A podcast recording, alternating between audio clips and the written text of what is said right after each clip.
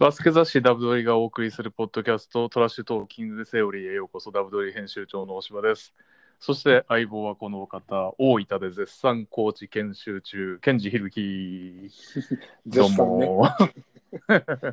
明けましておめでとうございます。ああ、明けましておめでとうございます。本年もよろしくお願いしますはい、よろしくお願いいたします。年末年始はどう過ごされたんですか？いや、うちはもう練習でしたね。もう開幕が B3 リーグが1月関係ないんだ16なんで、あの、大晦日と正月だけお休みをお渡しして、あとはもうがっちり練習ですね。あー確かにそうっすよね。よく考えたらバスケってそこ 全然毎年関係ないですもんね。そうですね。まあでも昔よりは良くなりましたよね。あの、昔は天皇杯。元旦から試合とかありましたからね。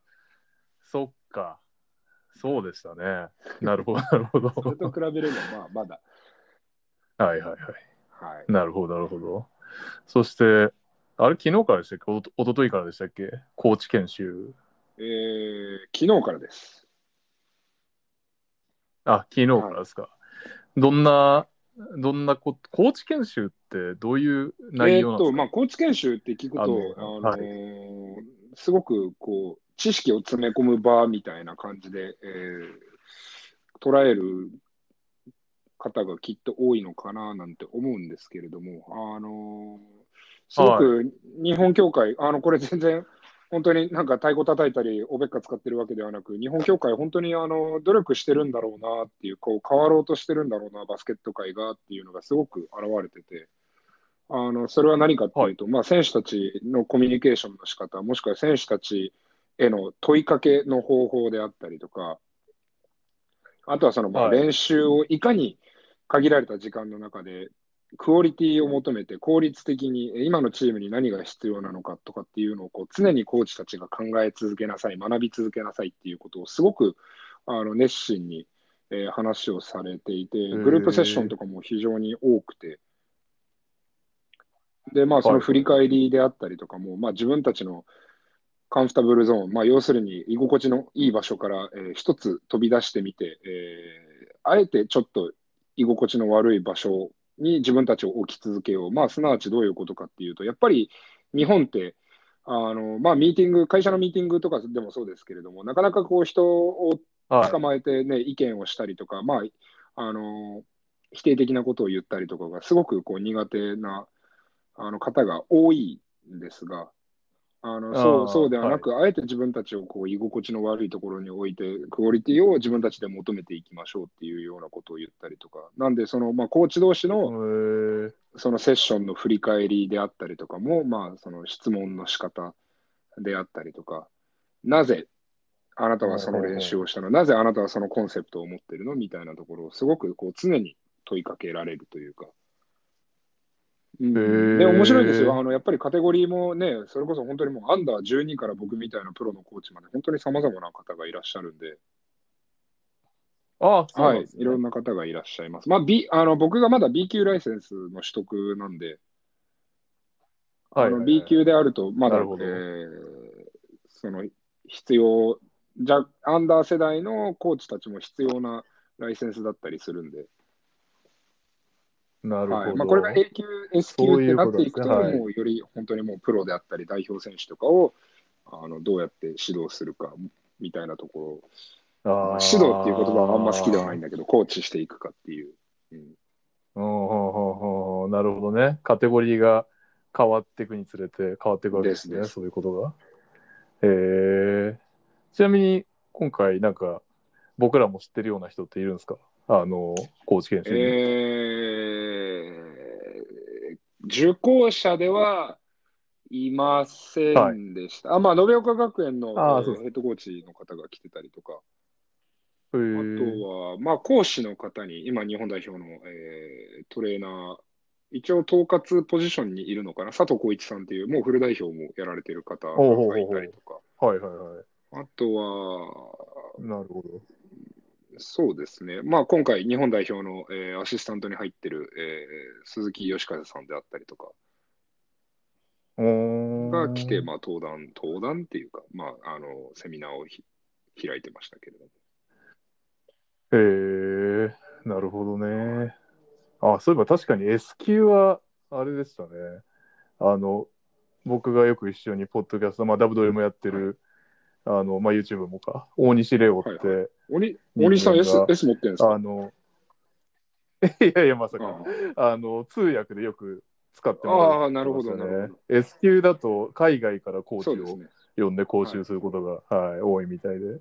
あの S 級はあれなんですよ。そもそものその受講できる、えーカリキュラムの中に、まあカリキュラムっていうか、その要項の中に、えー海外での、えーコーチ研修時間というか、研修時間というか、その海外で何かをこう学んできた、収穫してきた、得てきたみたいなのが、えー何十時間だったかなみたいなところがもう求められるんで、えー、より世界にフォーカスするみたいな、まあちょっとあの知識がうろ覚えで申し訳ないですけれども、いえいえ。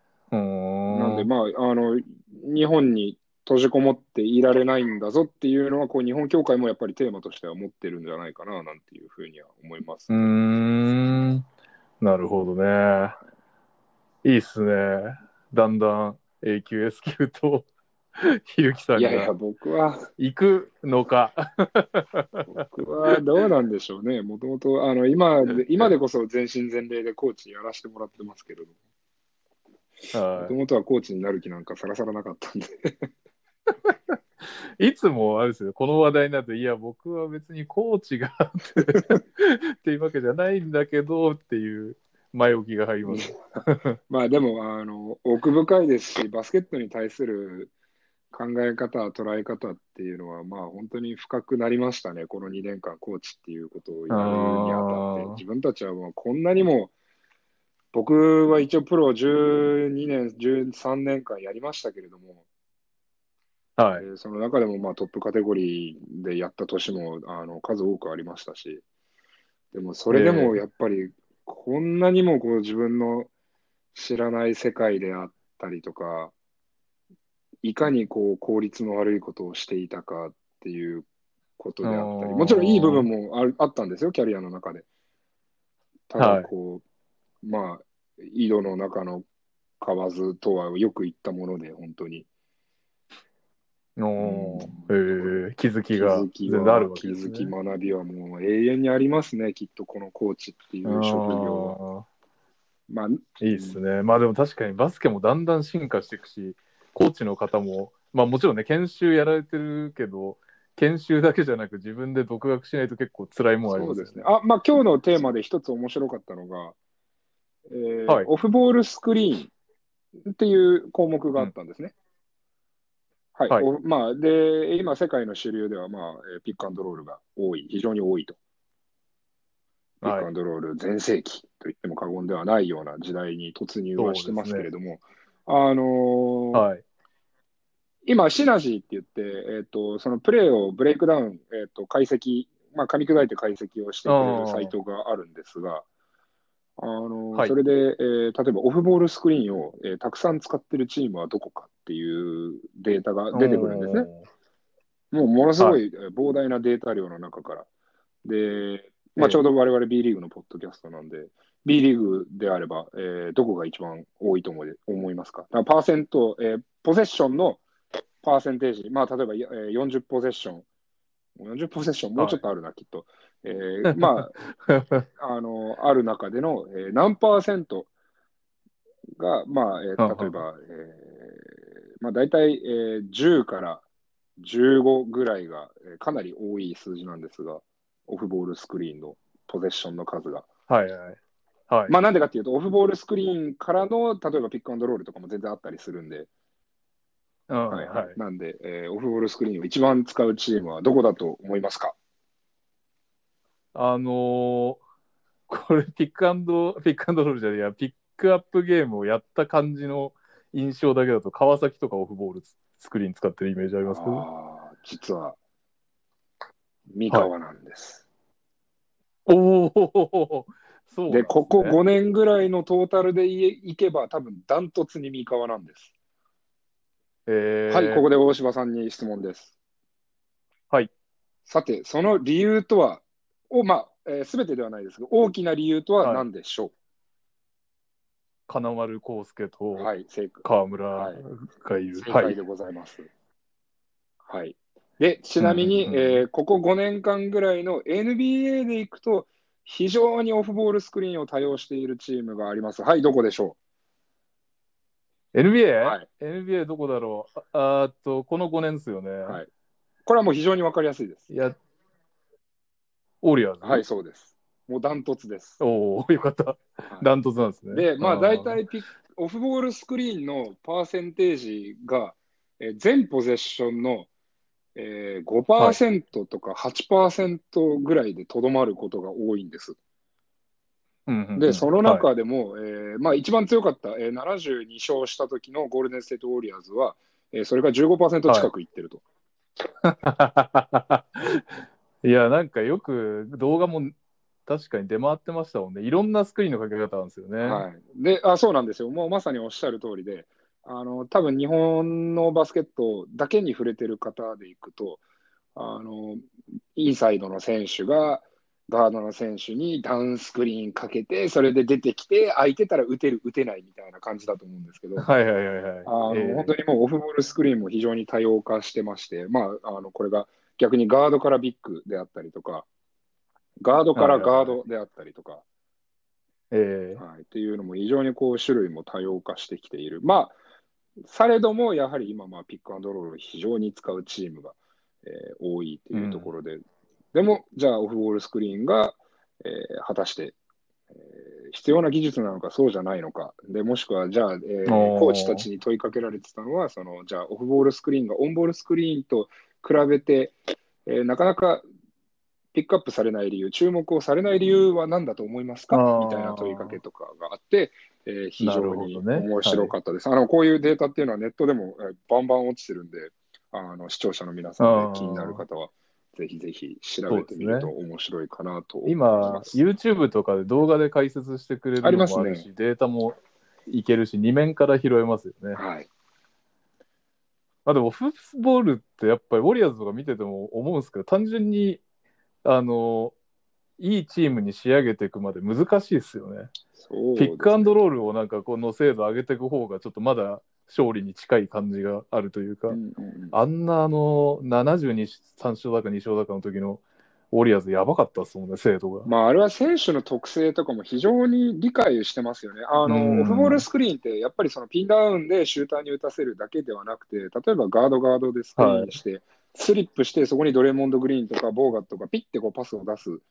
で、レイアップ。はい。あの、ゴールデンステートの試合をよく見られてる方であれば、ああ、あの場面ねってすぐに思い浮かぶと思うんですけど、例えばクレイ・トンプソンとかカリーとかがゴール下でなぜかぽっかり空いて、ね、レイイージーレイアップみたいなケースがすごくたくさんあったと思うんですけれども、ありましたね。はい、ああいうのとかもやっぱりオフボールスクリーンからのプレーなんで、うん、なるほど。あのまあ、で、えー例えば、まあ、レイアップに行けないまでも、ディフェンスが必ず動くので、それに対して。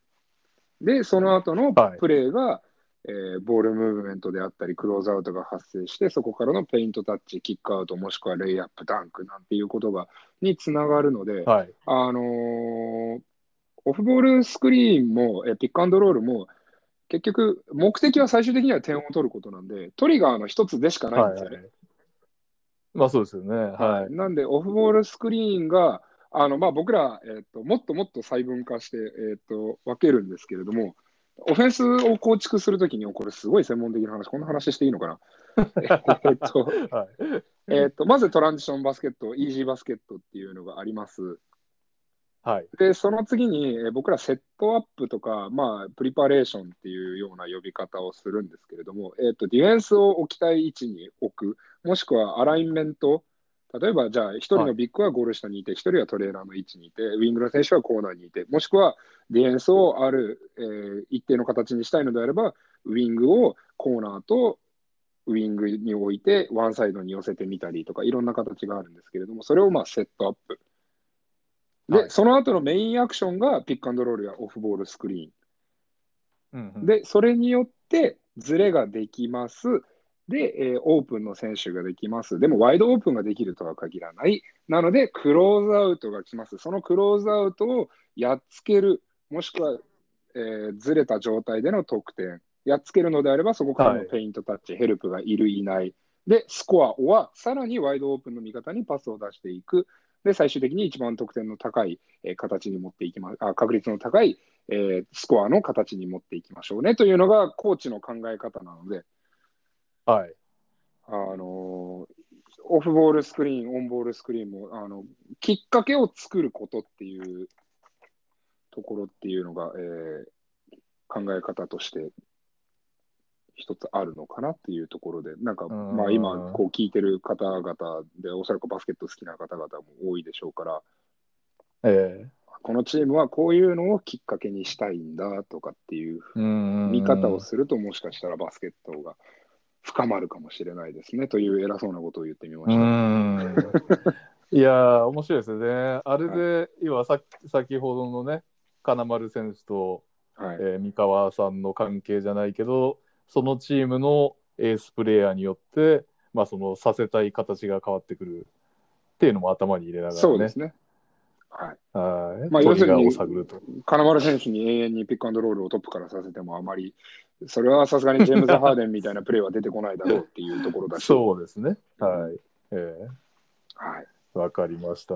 いやー、面白そうですね。ちょっと来週も新しい特訓の、特訓の成果かどうかわかんないけど、楽しみにしております。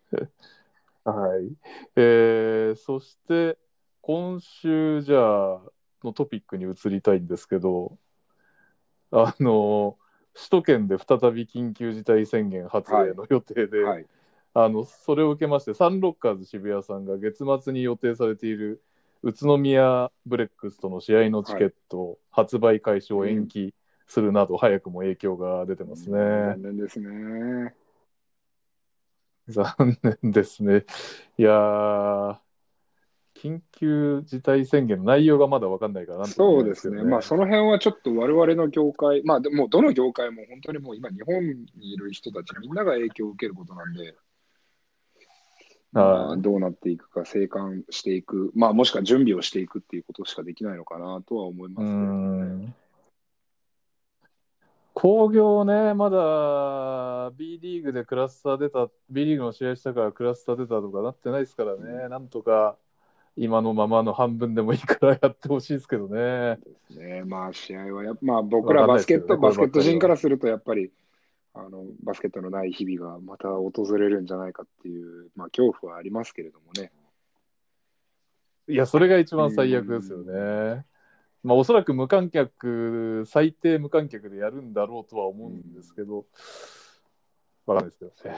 まあ、こんなこと言ってて、いきなり試合停止になったら話が違えじゃねえかって 言われちゃいますけど。うん日本はなかなかバブルとかも難しそうですしね。いやー、バブルは難しいでしょうね。あの、やっぱり広大なディズニーリゾートをもってして成立してましたからね。どどうでしょうかね？例えば、離島とかで立派な体育館があるとこないのかああ、確かに。ありそうです、石垣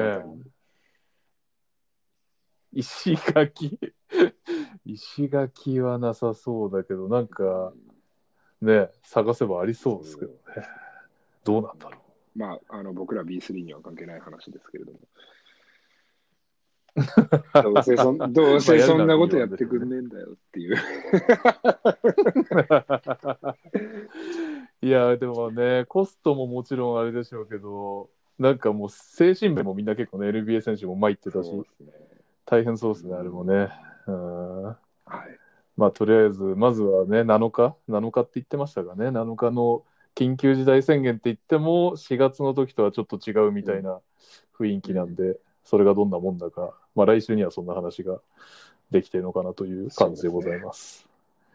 はい。そしてお次はこちら、横浜ビーコルセアーズさん、福島ファイヤーボンさんなどが出待ち禁止の徹底を改めて呼びかけるツイートをするということで、まあ、ファンがあのーこれに対して自作の出待ち禁止啓蒙ポスターをツイッターで発表し合って盛り上がってましたね。なんか、あの、それは割とこう、いいな、日本って平和だな、みたいな感じですよね。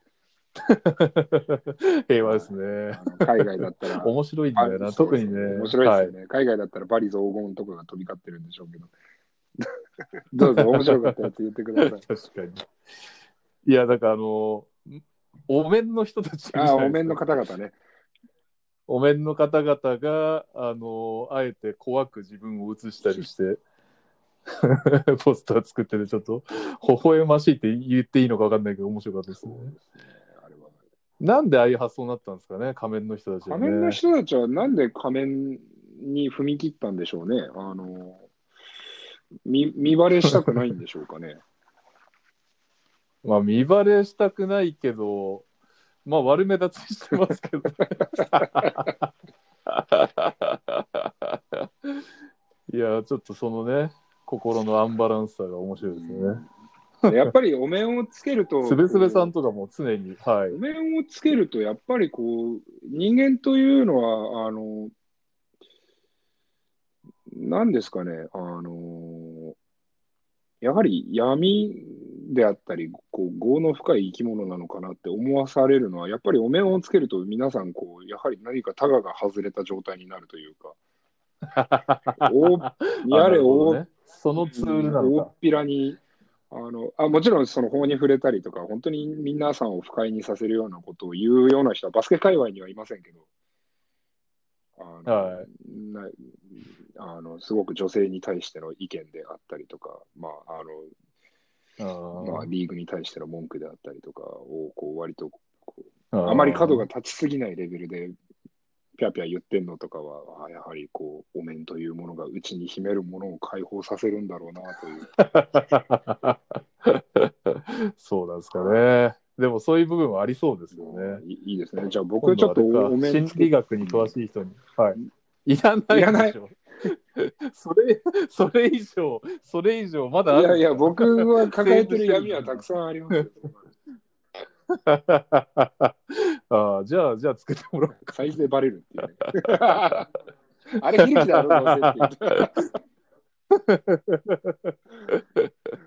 確かに。はい。てか、そもそもなんですけど、出待ちって選手側ってどんどんな感じなんですか？いやー嬉しいんですか嬉しい、もう何もない。えー時代によりけりというか、まあ別にそれが OK だった時代は、お、いるから、まあじゃあ対応しましょう。で、ダメになったら、ダメになったんだから、はい所属者と帰りましょう。まあルール守ってない方々がいると、うん若干僕らは困ります。選手はやっぱり断れないんで。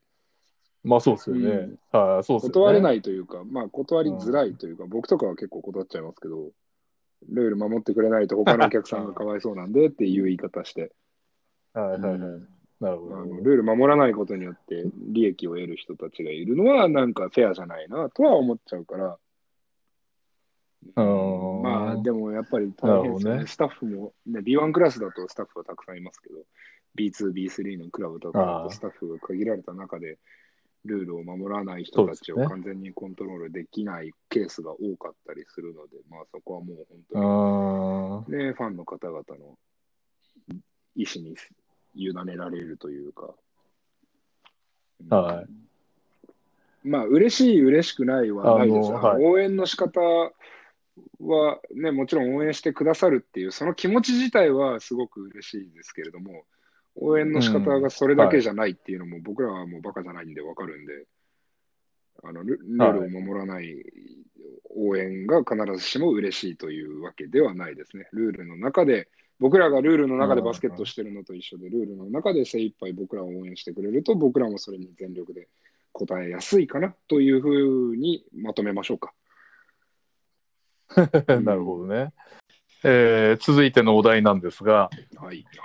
えースポナビさんにて、元プロ野球選手の里崎智也さんと B リーグ島田チェアマンが、えー野球ファンにバスケを見に来てもらうにはというテーマで討論するみたいな企画の進行を私やりまして、今日スポナビさんに掲載されました。おので宣伝ですか？そうです。ぜひ読んでいただければと思います。はい。チェックしましょ あのー里崎さんうんは、あの、ジェッツさんと、どこだっつってたかな、なんか一回、試合を見て、う。うん。あの、副音声で喋るみたいな仕事をやったらしいんですよ。はいはい。それで、あのーマイクパフォーマンスみたいな試合自体は楽しかったんだけど、ちょっと試合後のマイクパフォーマンス、勝ったのにテンション低すぎやろっつっていけてねえって。言ってまして、はい。まあこのくだり、あのスポナビさんではカットしたんですけど、まあ原原選手が言うらしいんですよね、なんか、うん。ヨージェッツみたいなのをうんうんやるらしいんですけど、それちょっとさすがにテンション低すぎじゃねっつっていうような話を してまして、で、あとはね、なんか OB、バスケ OB って情報番組の解説に呼ばれないですよねと。ああ、なるほど。はいもっとべしゃりを磨いて、そこに呼ばれる人どんどん行かない、狙っていかないとダメですよね、みたいな話してて。私がいるじゃないですか、そんなの。何をします行きますか、そっちの道に。やっぱり。まあ、だから、まあ、でも言ってローカル局ですからね。だからまあ、里崎さんはもっとスッキリとかヒルナンデスに出てくるやつをはい。求めいやてるんでしょうね。だからねもう、あれですよ。コーチも辞めて、コーチ、GM 辞めていくぐらいの勢いですよね。そっち狙っていくってい芸うね。能全全振りですか。全振りで。いやあーそれは別に求めてないな、俺は。そうですよね。これだけバスケどっぷりがね、嬉しいって言ってましたもんね、これはね。いやーそうですね。本当にコートの上にいる時が一番楽しいです。てか、ツイートもありましたね。なんか、チームのみんなと会えなくて寂しいみたいな。そうなんですよ。ツイートし最てましたもんね近なんかすごいんですよ。もうオフとかあると寂しくてしょうがない。早く 早く選手に会いたいってなっちゃうんですよ。いいなぁ充実してるなぁひるきさん。嘘つけって選手には言われそうだ。まあ、俺らは会いたくねえけどとか言われそう。はい。でですね、里崎さんの話の中で、まあ、面白かったのが、あの、まあ、同じ野球の解説でも、野球の、野球専門の番組とか試合だと、えっ、と、専門用語を使っていいんだけど、はい。あの、まあ、それこそ、スッキリとかヒルナンデスとかのような情報番組では、うん。専門用語を使っちゃいけないと。例えば、うんはい。例えば、追っつけるって野球番組では言うけど、情報番組では右バッターの反対方向、ライトの方向へ流し打ちしましたねとか、まあ、例えばそんな感じで言い換えるそうで、なるほど。だから野球を知らないそうに伝えていくって難しいですよね、みたいな話をされてたのが、まあ印象的だったんですけど、バスケってより難しいですよね。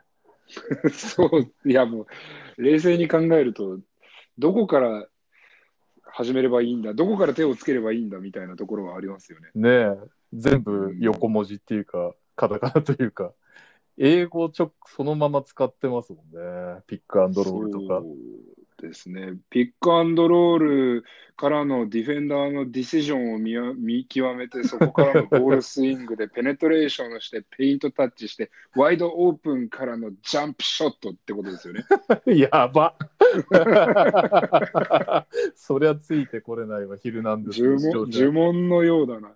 ほんとそうですよね。追っつけるでダメだったらピックアンドロール絶対ダメですもんね。そうですね。まあだから、バスケットで言えば、うんスクリーンの概念さえ理解してもらえれば、うん。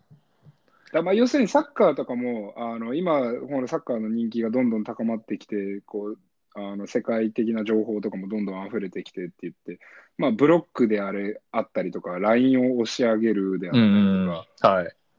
あのそういったところの用語とかが出てくると、多分サッカーメインじゃない人とかはだんだん置き去りにされていく感じになるのかななんて思うんだけれども、どこぐらいがラインなんでしょうね、見極めとしては。オフサイドぐらい浸透すればいいんでしょうかね。オフサイドと同じぐらいスクリーンっていう単語の認知度が上がればいい。そうですね。毎回だって、あの、オフェンスの選手が壁役になってディフェンスをに体をぶつけてって毎回言ってらんないから、言ってらんないですね。さすがにそれは言ってらんないですね。スクリーンだけなんとかお願いします。そうスクリーンだけなんとかなれば、そのボールに、ボールマンに対してのスクリーンなのか、うん。ボールのないところでのスクリーンなのかっていうところでオフェンスの起点を作ってますねっていう言い方ができるんで、後の用語は多分どうとでもなると思うんですけど、はい。スクリーンの部分だけこう頑張ってバスケット文化をライト。層に浸透させるっていうところ、そこが文化ですね、じゃあ。うん そそこがラインかな。まあ野球とかで言っても多分犠牲フライとか、はい。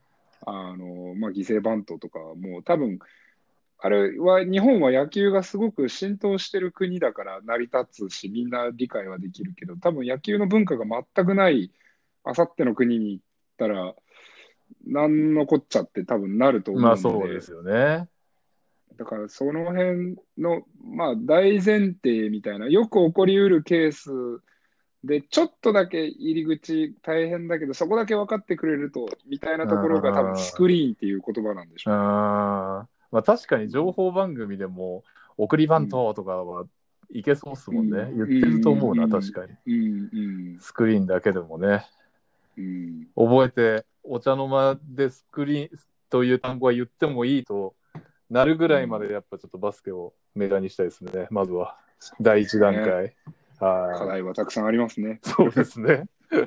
ははい。そして最後のお題なんですが、えー沖縄アリーナオープニングシリーズ特設サイトが開設ということで、い。はいえーこちら KYNSWM さんという方のからの垂れ込みというか、ハッシュタグはいトラッシュトーキング、垂れ込みって。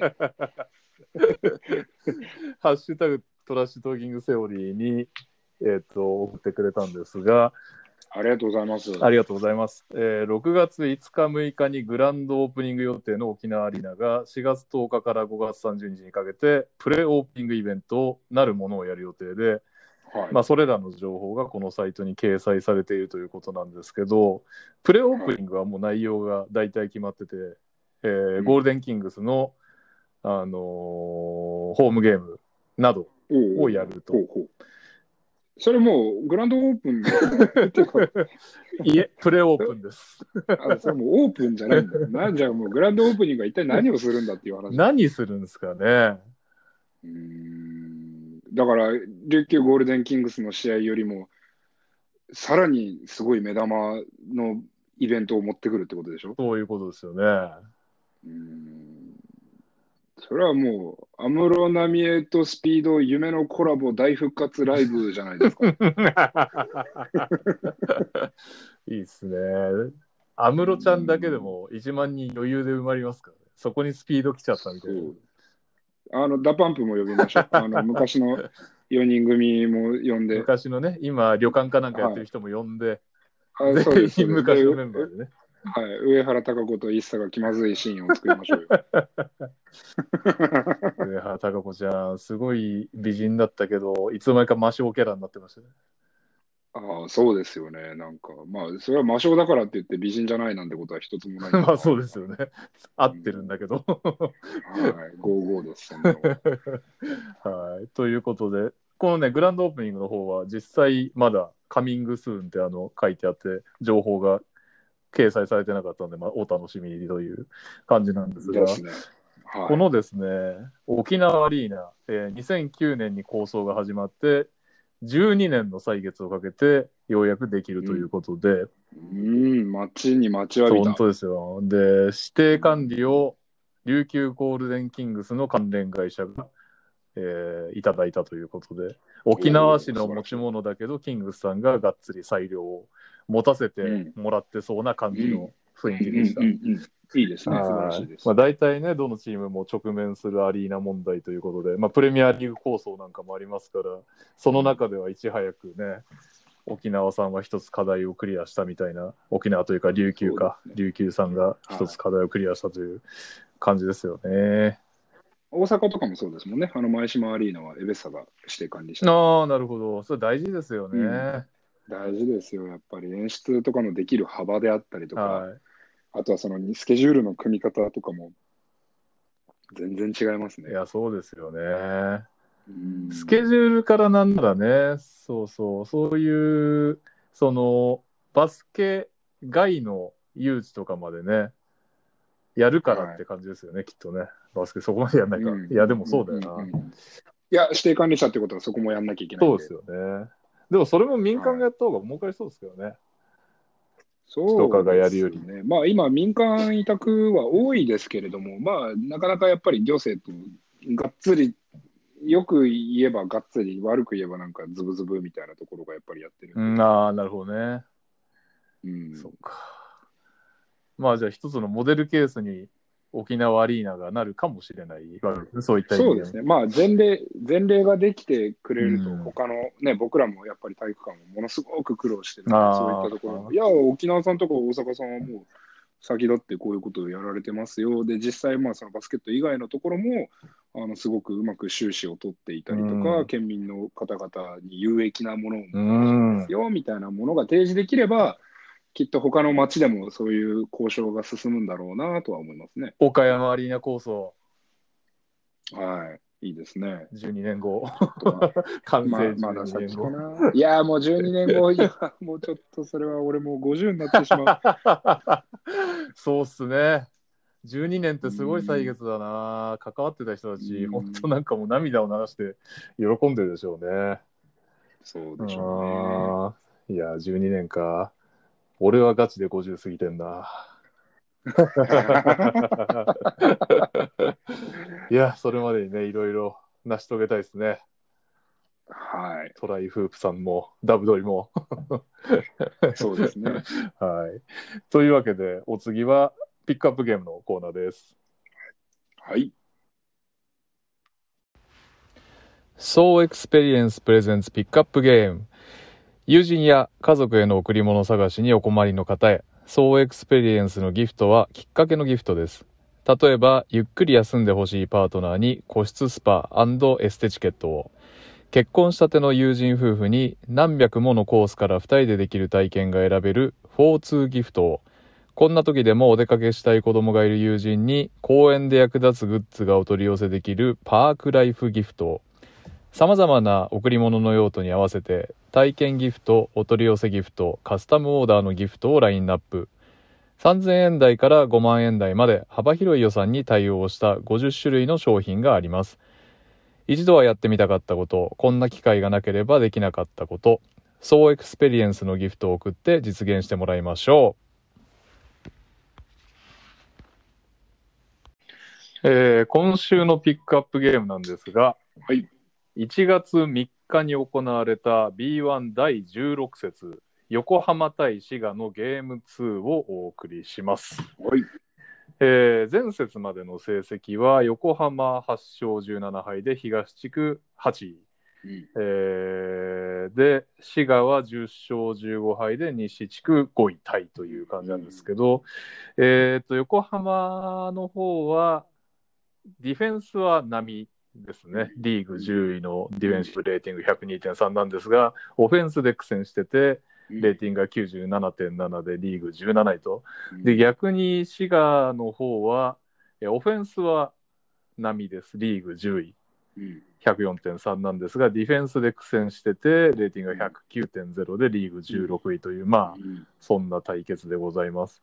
えー横浜の方はね、東海大の河村勇輝選手が特別指定で加入して、まあ、現在、注目チームとはいい。う感じです。えー滋賀はですね、スリーポイントのアテンプトが28.8本でリーグ2位。うんえー確率34%がよ34%がリーグ12位で、まあ、勝率の割にオフェンシブレーティング高いのはそこら辺がスリーポイントがいいのかなという感じです。うんで、ターンオーバーも10.6でリーグ4位タイで少ないと。うんなので、ディフェンスがさえ良くなればもう少し勝てそうという感じが滋賀ですね。はい。で、前日の土曜は、えー前半を横浜が13点リードで折りでリードで折り返して、後半、滋賀が反撃するんですが、それをしのいで、83対78で逃げ切りという試合でございました。はいで迎えた日曜のゲーム2なんですが、横浜は前日スタートで出たレジナルド・ベクトンが欠場ということで、ベクトン、ドーン そんな感じのキャラですよね、ベクトンね。いや、なんか、あのスト、スポナビさんなんかな、あの、ローカルの実況さんがめっちゃ面白いんですよね。なんか、そベクトンが、あの、エンドワン取ると、皆さん行きますよ、せーの、ベクトンドーンとかって言うんですよ。マジっすか？あったよ、それと思って。めちゃくちゃ面白いじゃねえかと思って。いや、絶対流行ってないですよ。絶対流行ってないのに、それをやるから、超面白いんですよ。やべえ、それ知らなかった。めっちゃウケるっすよ。へえ。というわけで、ベクトン、ベクトンドーンは見れなかったんですが、そうなんですよ。ベクトンドーンが見れなかったんですよ。うん残念ながら。はい。スタメンはですね、生原修介選手、森川正明選手、アキ・チェンバース選手、パトリック・アウダ選手、ロバート・カーター選手とうん。いうスタメンでした。で、はいえー滋賀は前日と変わらずで、狩俣正也選手、前田レオ選手、晴山ケビン選手、ジョーダン・ハミルトン選手、アンガス・ブラント選手で、まあ、試合展開自体はかなり一進一退だったんですが、最後、横浜が逆転して75対71で勝利と。はい。えーまあ、グッドパフォーマンス、ロバート・カーターがすごかったですね、30得点、はい、横浜ですね。でカーター兄貴でしたね。カーターありきでしたね。いや、マジで本当にもう、ロバニキ、ロバニキって俺ずっと言ってましたもん、試合見ながら。兄貴すげえと思って。いいとこでもすごかったですからね。はいで、生原修介選手も、まあ、ダガートレー含む9得点、6アシストと、で、さうん勝負を近づけるスティール。まあ、最後にちょっとファールをやらかしましたが、ご愛嬌という感じでしたね。はい。で、滋賀は晴山ケビン選手がすごかったですね。12得点だったんですが、決めたスリーも結構、おお、それ決めるんかいっていうのを決めまくって12点とはい。いうことで、いかがでした？感想は？そうですね、まあ、バスケット自体は横浜の方がすごくいいバスケットをしているなという印象でしたね。もあのう、滋賀まあはハミルトン、ハミルハミルトンに自由裁量がすごかったですよね。もう、あれはいいのかな、まあ、なんていうか、ハミルトン、だから、周りのみんなで、ハミルトン君が爆発するのを待とうねみたいなゲームなのかなっていう。いや、本当そんな感じでしたよね。ダメな時のロケッツみたいな試合を見せられてるぐらいのう、んそれに近いぐらいのハミルトンへの信絶大なる信頼ですよね。うんアンガス・ブラント選手がすごくいいですね。もう本当に、あれは、ハミルトンにあんだけ自由にやらせられるのは、もう彼がいるからに他ならないですね、本当に。確かに、体張りまくってましたよね。うん、素晴らしかったです。もうフロアもよく走ってるし、スクリーンもセットするし。うん、そう、決して瞬発力があるわけじゃないんだけど、ちゃんと走ってくるから怖いですよね。あれは多分来年間違いなく強豪チームに、取られる。はい、間違いないです。100%取られるです。100%持ってかれるです。いや、確かにすごかったですね。聞いててくださいよ、視聴者の皆さん。絶対取られますから。ら。いや、横浜さんが頑張るかもしれないですよ。わかんないけど。うんいや、でも、横浜じゃない、滋賀ね。ああ、滋賀、滋賀、滋賀さんが頑張るかもしれないです。頑張んないか。今年じゃあ去年あれだけ放出してそこは頑張るんかいってならないか。まあ、どうなんでしょうかね。今年降格ないっていうのもあって、それが影響してんのかななんて思いますけども、うんまあ、うんちょっとわかんないですね。はい。いや、ブラントすごかったですね。っていうかもう選手の特徴が全て真逆でしたね。ハミルトン選手はディフェンスもまあまあ集中してない感じだったけど、あれもブラント選手はディフェンスも頑張ってたしな。そうですね。まあ、なんで本当に、あそこが。ね、あとはそのディフェンスでガードの選手が、あの、外国籍で1枚いるんで、滋賀は。ああ、はいはいはい。で、それを出すために、えー今川君でしたっけ、はい、ああ、はい今川だったり、トングはいはいだったりとかを使うんですけれども、まあそこの部分でのミスマッチみたいなところが、ちょっと過剰にローテーションであったり、ヘルプしすぎてるのかなっていうふうには僕は思いましたね。そのスイッチとかも、スイッチしなくてもいい部分でしていたりとかをして、そこから、まあ、横浜がどうしていいバスケットしてるように見えたかっていうのは、そのしっかりとペイントタッチからのボールムーブメントであったり、ワイドオープンのショットの数が多分全く違うと思うんですよ。はいはいはい。なるほどう。ん、なんで横浜の方がよく見えるっていうのがあって、ただそこまで対応しなきゃ守れないのかななんて思う部分も、うん、なきにしもあらずっていうところうんではありましたね。その横浜は結局、あの、決定打になる選手っていうのが、もう本当に兄貴だけだったんで、まあ本当そうですね。そう、で、ロバート・カーター兄貴は、あれはもう本当に止めにかからないと、多分はい手つけられない状態の選手の一人なのかなって、まあ、1試合しか見てないんで、あれですけやど、ばかったですね、本当に。うん、もうパスはするわ、スリーポイント決めるわ、インサイドもガンガン行くわみたいな、すごかったですね、本当に。インサイドもやっぱああいうタイプが流行るでしょうね。マブンガとかもそうだけうんど、あの、外からドリブルからなんちゃってポストアップに持ってってそこから決めちゃうみたいなのは多分流流行りそうな感じはありますよね。で、全然セルフィッシュじゃないんですよね、そのカーター選手は。はいうん、なんかそれがすごく、まあ、彼も多分取られるだろうな、なんて思ってますけども。いや、でも本当にそんくらいすごかったですね。うーん、なんで、まあそこが、だから結局カーターのところぐらいなのかなって、あとは頑張って、はいはいはいはい。それは点数は取ったり取られたりはもちろんバスケットのね、常ではありますから。はい、そこ以外にオーバーにヘルプ行く必要はなかったんじゃないかと。うん、なんかすごい対応いっぱいしすぎてるなっていうのもあって、なるほど。うーん、なんかそれが結構ズレが大きく出ちゃってて、まあ、えー、アキ・チェンバース、生原、うん。えー河村のフローターもそうですし、はい。なんかあの辺とかを作り出してしまってたのかななんていうふうあーには確かに河村選手のフローターでもうなんか本当に道空いてた時とかありましたよね。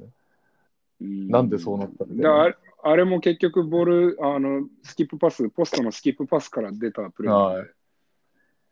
なんかそういうのがちょっと多いなというふうにうは思います。ーん、なるほどね。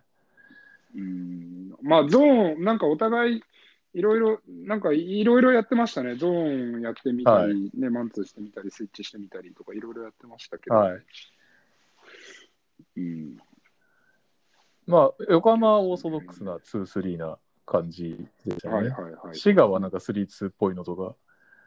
3-2からマンツーに変化するような感じでやってましたよね。はいそっかそっか。まあ、それも良くないってことなんですね。オーバーにリアクションしちゃうと、その後から当然困ることになると。ああ、それはもちろんあります。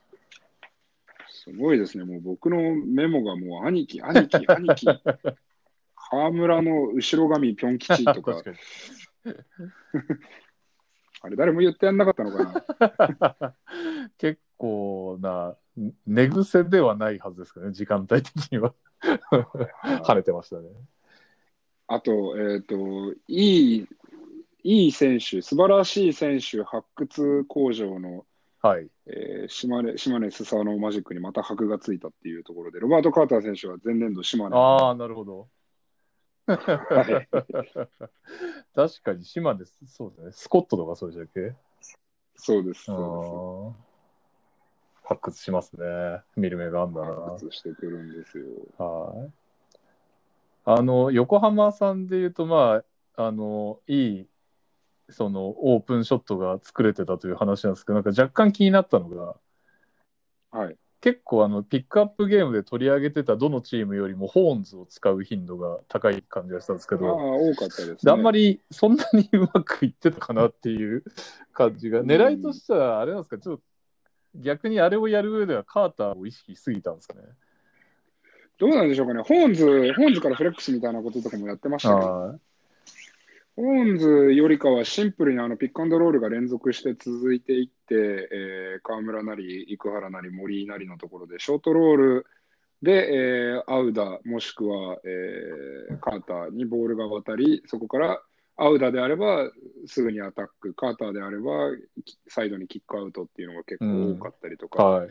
で、それが止めれてないんで、多分スイッチをし始めたと思うんですけど、で、スイッチをしたら、今度はもうエルボーのところのカーターだったりにさばいて、えーカーターがちゃんとウイングのいる方の、えーガードにさばいて、ボールをスイングして、ポストに沈んで、あのガードがついてる状態なんで、まあ、別にウイングの選手が変わろうとそんなに変わらず、はい。言って180後半、190ぐらいの選手がカーター選手につかなきゃいけないっていうところで、ショートコーナーで、カーターやらアウダーがボールを持って、で、そこから逆サイドに振ったときにすごくオープンショットが生まれてたんで、はい。あの、まあ、あらかじめプランされてたことなのか、ゲームタイムでアジャストをしたことなのかわかんないですけど、うん横浜は非常にクレバーな試合運びだったなというふうに思います。あれっあの、なんかホーンズから入んなくても良さそうに見えるのは、まあそれはなんか、あれですかね、やっぱ、僕に僕には分からない意図がきっとあるんですよね。うーん、まあ僕はそんなにホーンズそこまで気にならなかったんですけれども、うね。ん、どうなんでしょうね。まあ、あの、スクリーンのアクションって、じゃあもうスクリーンだけでいいじゃん、シンプルにっていうと、意外とじゃあそれをじゃあトップからやります、ウィングからやりますって、もうその、一個のアクションだけだと、ディフェンスも対応がすごくしやすかったりするんで、なるほど。あの、例えば、まあ今よく流行ってるのは、じゃあハンドオフからのスクリーンであったりとか、あの、っていうのが多かったりするじゃないですか。うん、あの、まあ、マッカビアクションとかもそうなんですけど。なんで、そこが、まあ、あの、一個のアクションだと守りやすいから、その導入の部分として本図を用いてるのかもしれないですしなるほど、なるほど。うん。まあバランスは、あれですもんね。ホーンズの一回体勢作ったら、フロアバランスは一回ちゃんとするとか、そういうこともあるかもしれないですね。かもしれませんね。で、ちなみにどうでした？注目の河村選手は、髪型以外は。あいや、もう髪型が気になる。髪型以外のひるきメモはないんですか？えっと、落合に似てるって書いてました。落合？あ ワームっすか？めちゃくちゃ顔似てるっす。髪型込み込みっすよね。えっと、河村君、非常に良かったです。やっぱりあのボール持った時の安定感が良かったですし、あの得点にこそつながってないけれども、いいパスっていうのも何個もありましたし、はいあの非常に、まあ、4クォーター出てる時間長かったんですけど、はいあのまあ、信頼を勝ち取ってるのは、ただ単に、えーライト層を引き込むためだけじゃないぞっていうのは、あのすごく見て取れました。本当に才能豊かな選手だなというふうには思います、なるほ。ど。はいなんか前よりガンガンいかないイメージだったんですけど、うーん、どうでしょうかね、ピックアンドロールが効いてたからっていうのもあるかもしれないですね。なるほどね。うんまあそこら辺を賢くプレーできたということですね。うん、はい。だからあの、滋賀の2人がそんなに多分外のディフェンスは、まあちょっとハミルトンはやる気の問題なのかなんだかちょっとよくわかんないですけど、ああれだったから、スイッチした後とかちょっと結構期待を持って見てたんですけど、そんなに自分で仕掛けなかったなっていうのもありつつ、うーんどうなんでしょうか、まあ、それよりも本当にスイッチするんであれば、あのアウダーとかについてるフォワードだったり、ガードのところを攻めたかったのかななんていうふうにまあそうですよね。うんアウダー、まあ、しょうがないのかもしれないけど、アウダーも良かったですね。ファールトラブルのね、ところから。ああ、ちょっと、うん、いけてないところはありましたね。でも、止めづらそうなキャラではありましたね、左利きで、うんうんうんうんうん。アウダーの場合まあ、アは。ウダー、アウダーは、まあ、あんだけジョーダン・ハミルトンがボール持ってて、それについてるっていうところまあ確かにまあ、ファールがかさんでくるのはちょっとはしょうがないというのはしょうがないんだけれども、まあ、うんうん、でもミスマッチっていうか、ファールトラブルの影響を結構うまくしのいでたうな、なるほど。あの言って、エドワード・モリスもそれなりにファールは混んでたんですけど、あのまあ、ゾーンやったりなんだったりとかで、まあ、うまいことごまかしてたな、なんていうふうには思いました。なるほどね。その他、いますかなあとあれか、まあ、生原選手ですよね、最後。生原選手、いいです。てか、やつイケメンですね。イケメンですね。すね でもあの人、僕、ボリューム2かなんかでインタビューついてったんですけど、僕インタビュアーじゃなかったんですけど、結構不思議なキャラで面白いんですよね。ああ、変な子なんですか、あはい、とか言って。聞いてて変な子じゃねえよって。どどういうことですか？あのう宇宙系なんですか？いや、宇宙系っていうかね、もっとね、あの、もっと置いていったら、末はなんかね、はい。ちょっと、ノムさんとかみたいになってくれそうな、ちょっと、ぼやきじゃないけど、いいい意味で、なんだろう、なんか若者だから、ポジティブなこと語ったりとか、なんかそういうつもりでインタビュー行くんだけど、いやー、ぼまあ僕なんて、なんか姉貴に言われて高校決めただけなだしとか、なんかなんかそういう、そういう、そういう感じのキャラクターで結構、あ、この人面白いなっていうか、そのインタビューする側としては。はいなるほどだからね、また数年後、一番生原選手が輝いている時にもう一回お邪魔したいですね。生原選手呼びましょう、じゃあ。え これもポッドキャストお願いしてみます。どんどんそういう変な人を呼びましょう。まあそうですね。はい。あとは、まあまあ、そんな、まあ、あのー春山選手と秋選手は良かったですね。あ良かったっていうか、良かったですねあのーまあの秋チェンバー選手はやっぱ能力高いですよね。春山選手はまあなんかシュートがやべえなっていう感じでしたけど。そうですね。まあ、アキチェンバースもやっぱりずっと長いこと千葉でプレーしてただけあって、はい。やっぱり経験値がすごくあるし、うん。あまりこう間違ったプレーの選択っていうのがすごい少ないなっていうふうには思ってて、まあ、それは森川君しかりなんですけど、うん、なんかまあ、で、ケビンの方はどちらかというと、まあ、やっぱシューターなんで、自分のタイミングさえ絞ってしまえば、ああ、難しいシュートでも入るんだなっていうふうには思いました、なんかああいうシューターらしいシューターみたいなのなんかひ久々とは言わないまでも、まあシューターが乗ってるとこを久々に見たというべきか。うん、はい。ピックアップゲームでああいうのなんかあんまり見てない、当たってないですよね、ああいうゲームに。ああ、はいそうですね。あまりななかったですよねいや、そしてアキチェンバース、ディフェンスやっぱやばいっすよね。い。うんめちゃくちゃいいですよねよく、うんそれこそな、あれだ、結構外国籍とマッチアップしても全然ついてきてたしな、中でも外でも。恐ろしいわ。うんうんうんあーそうですね。まあそんなぐらいですか。何か他に言い残した？えー、河村君の髪の毛をしっかりみんな直してあげてっていうことぐらいですかね。あのどうどうしたってね、やっぱ19歳だからカメラに抜かれたりとか、実況の種になったりすることが多いんで、しっかり格好つけさせてあげてほしいです。本当に一番気に、ほんガチで一番気になったのがそこだったんですね。いや、もうずーっとぴょんって待ってんだもん、もうみっともないと思って。なるほど。もうせっかく爽やかな正確な顔つきしてる まあ、のに。河村選手の場合はね、それこそ、最後、それこそ、生原選手みたいな活躍した日には地上波に行ってもおかしくない、今、注目度ですからそうね。ですね。そこで、ピョン吉よりはということですね。そうですね。はい。では、以上、ピックアップゲームのコーナーでした。はい。えー次節の注目カードなんですが、はい。またバイウィークに入ってしまうので、B2 取り上げます。はい。えー1月10日に行われる B2 第16節、群馬対佐賀のゲーム2を取り上げます。ああ、素晴らしいカードだ。第15節時点で群馬が26勝2敗で東地区1位、佐賀が19勝9敗で西地区1位というね、地区1位対決ですね。うん。素晴らしいカードですね。うん。えーネットレーティングでも群馬が1位で佐賀が4位ということで、まあ本当に強豪対決と言っていいと思います。はい。えー群馬はですね、まあ26勝2敗なんで、群を抜いて強いんですけど、え、じゃあ僕らが取り上げた越谷から負けてないってことですよね。そういうことになりますね。あれって第2節とかでしたっけ？そうです。だからってことは22連勝？そう、22だか24だかなんかしてるんですよね、今。やば。やばいっすよね。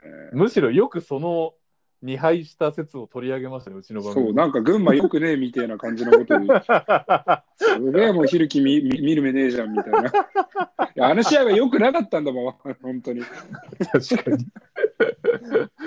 いやー、すごいっすね。うん回っちゃいました。がっちり来ちゃいましたね、歯車が。その後に。えーで、群馬はですね、まあ、もうもうデータを紹介するまでもないんですけど、オフェンシブレーティング100 111.8でリーグダントツ、あ、茨城も結構競ったのかな？リーグ1位です、とりあえず。で、ディフェンシブレーティングが94.1でリーグ2位。うんで、佐賀はオフェンシブレーティングが103.5でリーグ3位のディフェンシブレーティング97.2でリーグ4位ということで、うんまあ、もうどちらもオフェンスもディフェンスもまあ群馬のが上手なんですが、まあ中でもね、やっぱり群馬の111.8っていうオフェンシブレーティングが突出してるので、うん佐賀がどれだけ守れんのかとうんいうところは見どころなのかなと。思いますね。はいそして、はい、チームスタッツでは、まあ、群馬はあのよくね、ひるきさんがこの番組でおっしゃってますけど、チームアシストね、はい。これが24.6でリーグ1位ということで、うんまあ、素晴らしい数字だ。平均で50点前後アシスト付きの得点ということですね。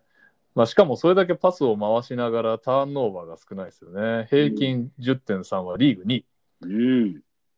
ということで。それは強いわ、その数字は。強いですよね、それはね。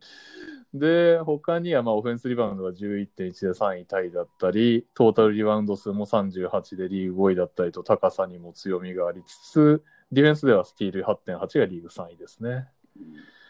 で、一方の佐賀はですね、3のアテンプトが25.6でリーグ2位。えーで、確率も34%でリーグ3位タイということで、3の成功数8.7はリーグ1位タイということで、まあ3に強みがあると。で、群馬のチームアシスト24.6で1位なんですが、佐賀も、まあ、ちょっと話されておりますが、実はリーグ2位のアシスト力を誇ってまして、22.2本記録しております。うん。で、ディフェンスでは、こちらもスティールが得意で8.9はリーグ2位となっています。えー個人成績はね、どちらもバランスよく点を取ってくる感じで、群馬はジャスティン・キーラン、トレイトレイ・ジョーンズ、えーブライアン・クエリ、マイケル・パーカーの4人が平均で2桁得点。はい。えー佐賀の方も、レイナルド・ガルシア・サモラ、ケニー・ローソン、相馬拓也、中西亮太の4人が2桁得点と。うん。いかがですか、ゆうきさん？まあ、群馬強いですけどね、結構でも佐賀のヘッドコーチをよく褒めてますよね、ひるきさん。そう、あの、対応力であったり、スカウティングが非常にいいなというイメージがあるんで、うん。群馬が、ね、やっぱり注目されてるチームですし、まあ、はい。それにどう、何か策を打ってくるのか、それともストレートに守るっていうのを目指すのか、うんうんそのうん辺は結構興味があるところですね。あのうんなんか2試合まとめて取り上げたいぐらいだけれども、なんかちょっとさすがに開幕前で時間がないんで。そっか、そうですよね。本当はその、まあ、1試合目に勝つか負けるかにもよるでしょうけど、そのアジャストがね、どうなんだっていうのが見ものですよね。はい。なるほど。やっぱりディフェンス、まあ、どう止めるかっていう話なんですか、やっぱり群馬対佐賀っていうのは。そう、まあ、どちらもうんそうでしょうけどね、課題は。ああの、アシストが多い、すなわち、まあね、ボールムーブメントだったり、ペイントタッチっていうのが多いでしょうから、あ、はい。まあそういったところを、じゃあいかにされないかっていうところがあると思うので、うん。はい。まあ、あとは佐賀のスリーポイント、まあ、シューターが、えー相馬小松って2枚いるんで、はいはいはい。そのせんその辺の選手たちが、まあ、いかに得点が制限されるのかとかも気になりますけど。うーん、なるほど。うんまあ、あとは、そっか、中西選手も、まあ、良かった、良かったっていうかね、なんかこの移籍組ですけど、うん、ちゃんとミニッツも成果も残してという形ですよね。そうですね、まあ、あの佐賀が非常にまあ有利な点ではありますよね。やっぱり B2 であの外国籍を使わないっていうところで、あれだけ守ったり、まあ、彼はむしろプラスになる働きをできる選手なんで、はまあ、そういったところとかはね、い。そうですね。マイケル・パーカー分を中西亮太がやるぜっていう。そこの2人のマッチアップは割と楽しいんじゃないですか？うん、面白そうですね。はいパーカーもね、ちゃんと熱い男ですからね。はいぜひ、直接マッチアップして向きになっていただいて。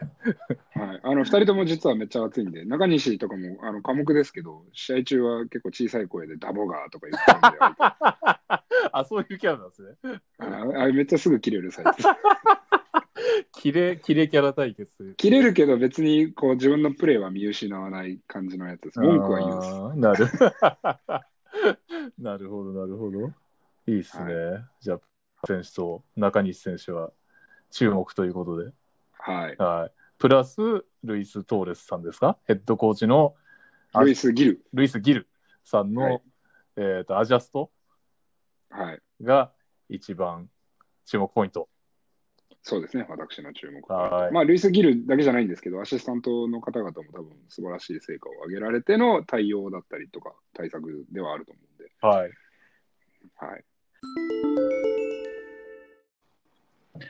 えーこの番組では各コーナーのスポンサー様を募集中です。ご興味ある企業様はツイッターでご連絡ください。そして聞いてくださっている皆様、ご意見、ご感想はツイッターでハッシュタグトラッシュトーキングセオリーでお願いします。はいというわけで、先ほどあの、えー何も事もなかったかのように、スポンサー様募ってますけど、あなた。バシッと変なところで終わってますが、まあ、気にせず、エンディングで終わ機材、機材トラブル。機材トラブル。機材トラブルもなんか、このアプリも便利なんだか便利じゃないかよくわかんないですよね。テクノロジーに文句を言ってますね。で、アンカーってアプリなんですけど、はあの配信とかまで勝手にやってくれて、すごい楽は楽い。で、うんうこれアメリカの、まあ、Spotify の作ってるアプリで、うんあの、アメリカだと、この番組はアンカーで作ってます的なことを言入れとくと、なんかうん、金、金くれるらしいです。へえ。広告料がアメアンカリカではー。から入ると、アメリカでは。日本ではその設定はなかったっていう。その設定欲しいなああ、今完全に僕の目が泥マークになってたのに。残念。はい。なんかね、ポッドキャストをね、もうちょっと日本でも流行ってくれると、我々もありがたいですから。はい、はいということで、皆様のご意見、ご感想を拾ってきました。いくつか。一つ目、天崎、天崎さん。はいえーひるきさん、大分での缶詰お疲れ様です。毎回はい運動しながら聞かせてもらっています。おおなるほど。質問なのですが、ヘッドコーチ兼 GM を務められていますが、いヘッドコーチとして他チームの選手をスカウティングすることは、GM 業とかなり似たところはありますか？それともまた視点は違ってくるのでしょうか？えー視点はもちろん違いますが、えっと、得られる情報はもちろん、えー共通なので、その選手の特徴、弱み、強みっていう部分では。はい。なので、あの非常にリクルーティングにも助かってます。ああ、なるほどね。あそっかはいそっか。リクルーティングしながら、あ来シーズン、この選手来ねえかなとか、そういうあ、のもう全然思い思いますね。なるほどですね。まあでも、あの気になった選手がいると、あまあ、あのーダブドリボリューム10、えー近々発売とはいいうことですが、あのそのボリューム10の中身、GM 対談、えーさせていただいておりますが、まあその中でも触れてるんですが、あそうですよね。手選手の、えースキルやバスケットのコートの上のところだけではなく、えーそうではないところ、もしくはそのコートの上であっても、えーそのバスケットのスキル以外の部分っていうところもかなり僕は重視して見ているので、はい気になった選手がいたら、あ心に留めておいて、その後、えーバックグラウンドチェックであったりとか、まあ、チームメイとか、うんこのコーチとかに連絡をして、この選手ってどうなのっていう、バスケットの向き合い方どうなの、あのファンとの接し方どうなのとか、そういうことは聞きますね。そんなひるきさんの GM の思い、ノウハウが詰まっているダブドリボリューム10は1月22日発売ということで、はい。ぜひぜひ買ってください。ぜひ買ってほしいですね。はい。はいえー続きまして、市村智也さん、えーちょっと長いですが、読みます。はい。バスケはルール細かいし、試合のテンポも速い割に、野球のように審判から説明がないから、結局ルールわからないお客さんにはなんでってなるし、理解できないから面白くもなくなるし、なかなか普及しないでしょ。えーベンチには審判が説明するけど、お客さんもせめて何やったぐらい何やったかぐらいはないと。えー勉強と一緒で、なんでが分かったときに初めて人間って次につながったり、面白みを感じるのに、それを、えー損なっているのが一番もったいなく感じる。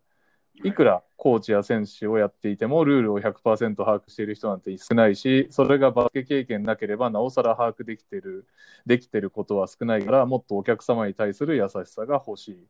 うんえー2ツイートにわたって長々と思いの丈をツイートしましたが、これについてトラッシュトーキングセオリーさんでぜひ取り上げていただいて、関わるすべての皆様で作る B リーグの興行が大事と、いつも熱い思いを語ってくださるひるきさんたちのご意見を聞いてみたいです。よろしくお願いします。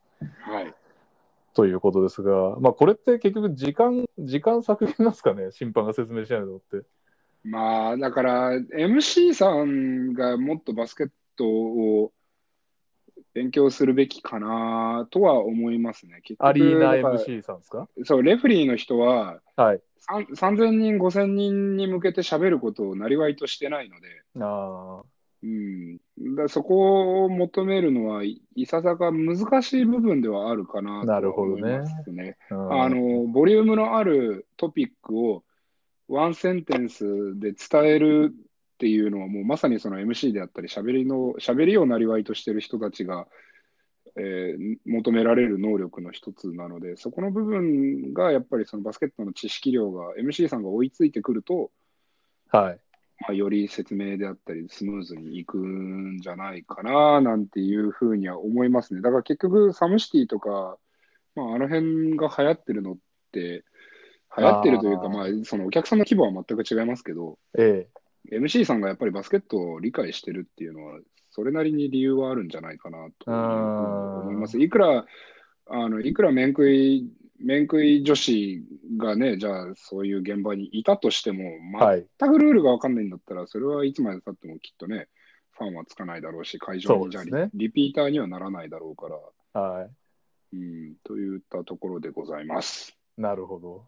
あれはいぐらいのでもいいんですけどね、あの、アメフトの審判ぐらいのあの3単語ぐらいしか言わないやつでも、ああ、なんですね。ファ,、あのファールの種類で、うん、だからこっちボール何ヤード前進みたいな、なんか、そんなぐらいであーそうですねってくれると、まあ、マシかなって気がしますけどね。あれはいいかもしれないですね。はい。はい。ああ、それいいですね。それとってもいい提案だと思います。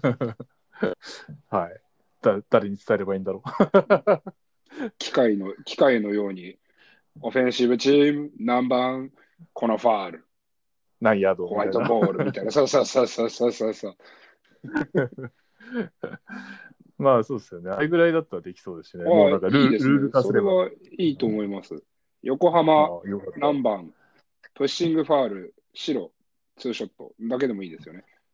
いいですよね。そうですね。はい。白、9番、はいテクニカルファール、ブルー、ワンショット、ホワイトボールとかだけでもいいですよね、全然。そうですね。全然あるとないのとでは差がありますよね。そうですね。はい。お褒めいただいたところで最後のお方でございます。えー、最後の方、長友光一さんです。はい、ありがとうございます。えー今シーズン B3 の見どころと注目のクラブ、注目の選手をぜひ伺いたいです。おおなるほど。これはトライフープさん以外でってことなんですかね。それともトライフープさんなんですかね。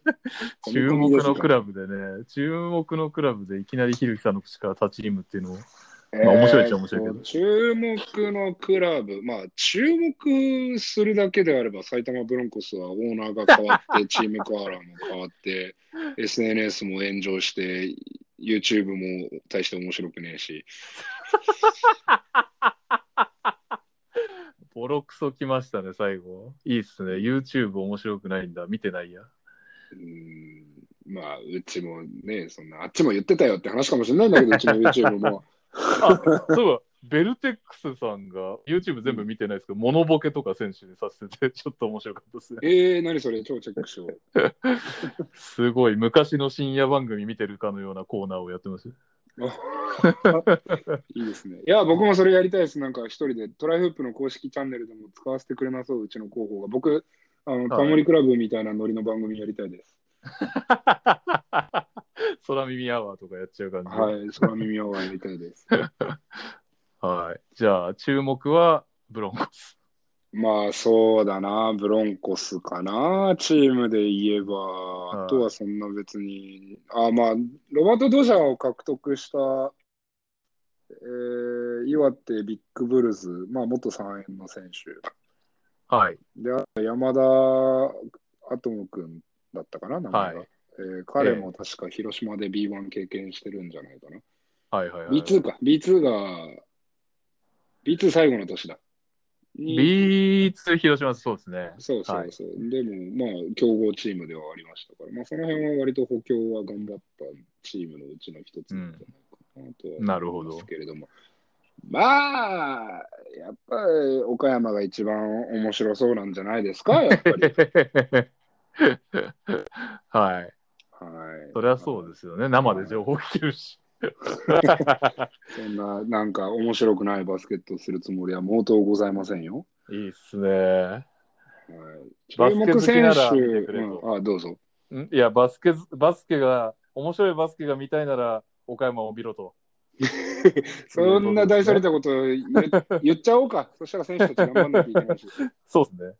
プレッシャーにもなります。はい。はい注目選手は誰ですか？岡山、今年は。あ、岡山はね、えークリストファー・ウォッシュバーン選手っていうのがいるんですけど、はいはいはいはい。はい、彼がね、ものすごいバスケットが上手です。あはい。なあ、んで鹿児島でやってたんですね。鹿児島でやってた選手なんですけど、まあ、鹿児島ではなんかこう、いまいちこう自分の、えいや、上手な選手だったんですけど、はいまあ、上手な選手だから取ったんですけど、もちろん。はい。あの何かこう、やっぱり鹿児島っていうチームもあって、そこまで日の目を見ないところがあったので、えぜひなるほど岡山で大爆発させたいなーって思ってます。でも取られちゃうんだろうな、そんな活躍しちゃったら。え 確かに、来年いないと困りますね。昇格かかった。じ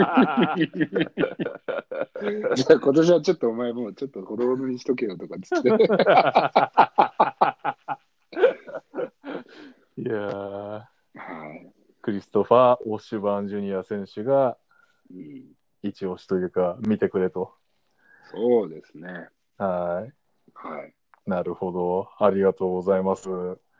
えーっと、ん？だから、あ、そっか。えーまだ来週の時点では始まってないのか。来週末に開幕か。ですですです。そうですね。でね、なんと、そう、うっかり、このまま、ありがとうございました、バイバイぐらいの感じになっちゃってましたけど、来週なんとね、京都の寺島選手が、そうでした、そうでした。寺島選手がゲストに出てくださると、しかもね、い。結構ツイッターで絡んだだけの中で会ったことすらないんですけど、えありがたい。出。たいと。あでも出たいのかな？あれ、ダブドリに乗りたいんでしたっけ？そう、ダブドリに乗りたいんです。ああ、じゃあ、これ登竜門ってことですね。あ、そうですね。ここで成果を。トラッシュトーキングセオリーで面白くないとダブドリには乗れないと。ああ、いいっすね。登竜もいいっすね。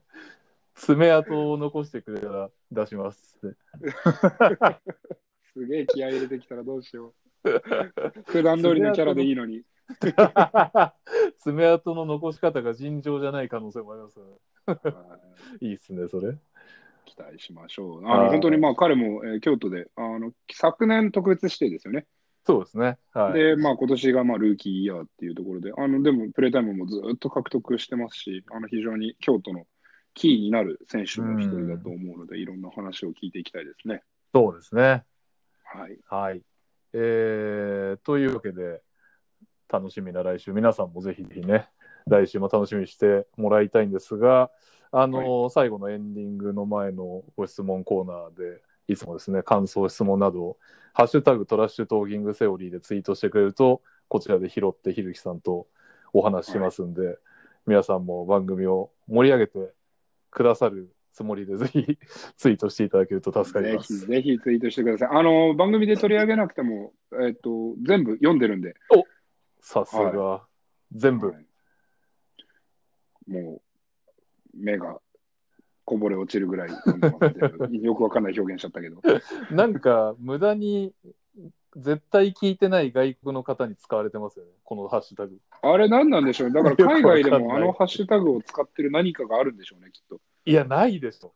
多分あれなんか、これ使われてるハッシュタグだなっつって勝手に使ってるんじゃないですか。違うのかな？えーなんかボット的な感じなんですかね。ボットなのか何なのかわかんないですけど、なんかね、受けますよね。この間だって、あの、ドナルド・トランプ大ト統領ランプさんのやつですよね。そうそうそう。返信が、ハッシュタグ、ハッシュトーキングセオリーでしたよね。謎すぎる。うん我々もそんな大きくは出れませんね、まだ。まだね、いつワールドワイドに展開しますからね。ちょっと早いかな、まだ。ははい。というわけで、えー皆さん、来週もぜひぜひ聞いてください。あの、寺島選手への質問もね、来週の場合あは。募集いたしますんで、そうですね。は気の狂ったようにコメントをお寄せください。はい。お待ちしております。い。はい。というわけで、高知研修中にありがとうございました、ゆるきさん。いえいえ。お疲れ様でございまた来週ます。はい。また来週も聞いてね。バイバイ。バイバイ。